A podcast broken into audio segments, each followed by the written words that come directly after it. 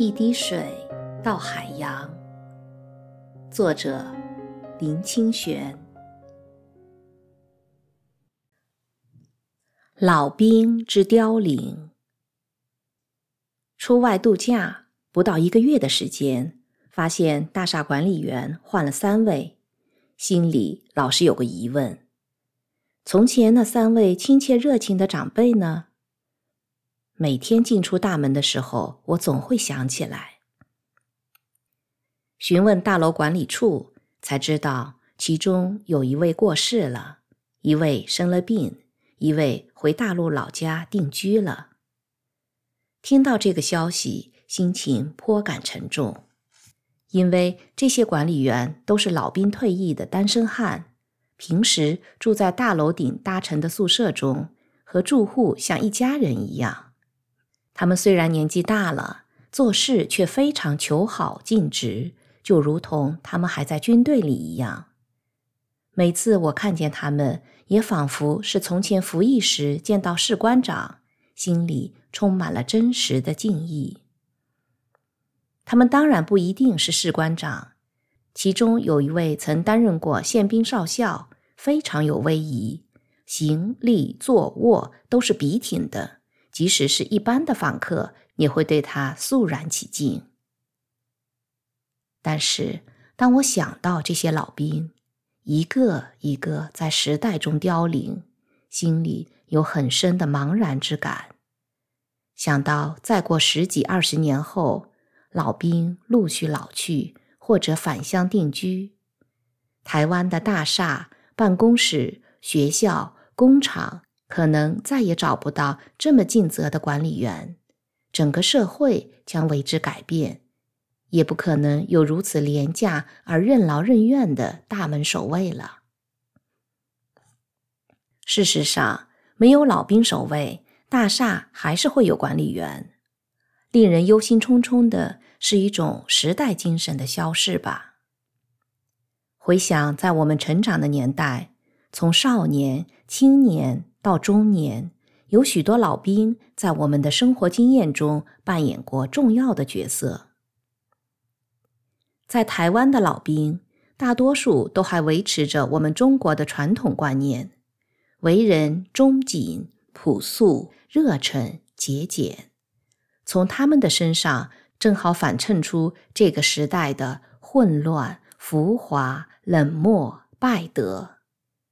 他们的凋零。会不会是传统道德的全面凋零呢？我在成长的过程里，曾遇见过几位极可敬的老兵。一位是我父亲的老友，叫老谢，他非常乐于助人，几乎有求必应，时常步行数十公里去帮助别人。他整天笑嘻嘻的，好像人生有多开心，活得至情尽兴。那是我读初中的事儿。我读高中的时候，遇到一位卞先生，是学校的图书馆管理员，是军官退役的，黝黑微胖，时常恨不得学生能在图书馆读书。只要有爱读书的学生，他都非常疼惜，为我们选书，还送书到宿舍给我们。他的口头禅是：“要多读书，才能救中国。”我养成读书的习惯，就是受了他的影响。当兵的时候，连上有两位士官长，都是热情风趣的东北人，尤其是一位瞿士官长，十分斯文，熟悉中国北方的掌故。每天黄昏的时候，都会在营房门口开讲。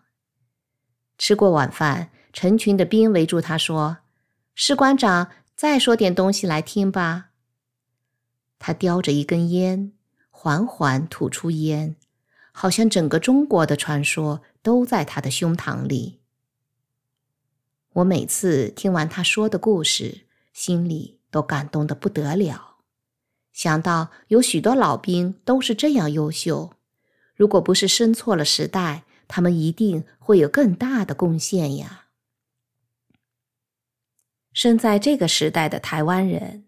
在生命的记忆中，每个人应该都可以想起一些可敬、可爱、可亲的老兵吧。当然，或者也会遇见几位可憎、可悯、可厌的老兵，不过与前者相比，实在是少数。如果有，也应会在时间的河流中得到宽谅，因为在这个巨变的时代，老兵实在是社会的边缘人。他们蹉跎了青春，牺牲了幸福，却没有得到最好的对待。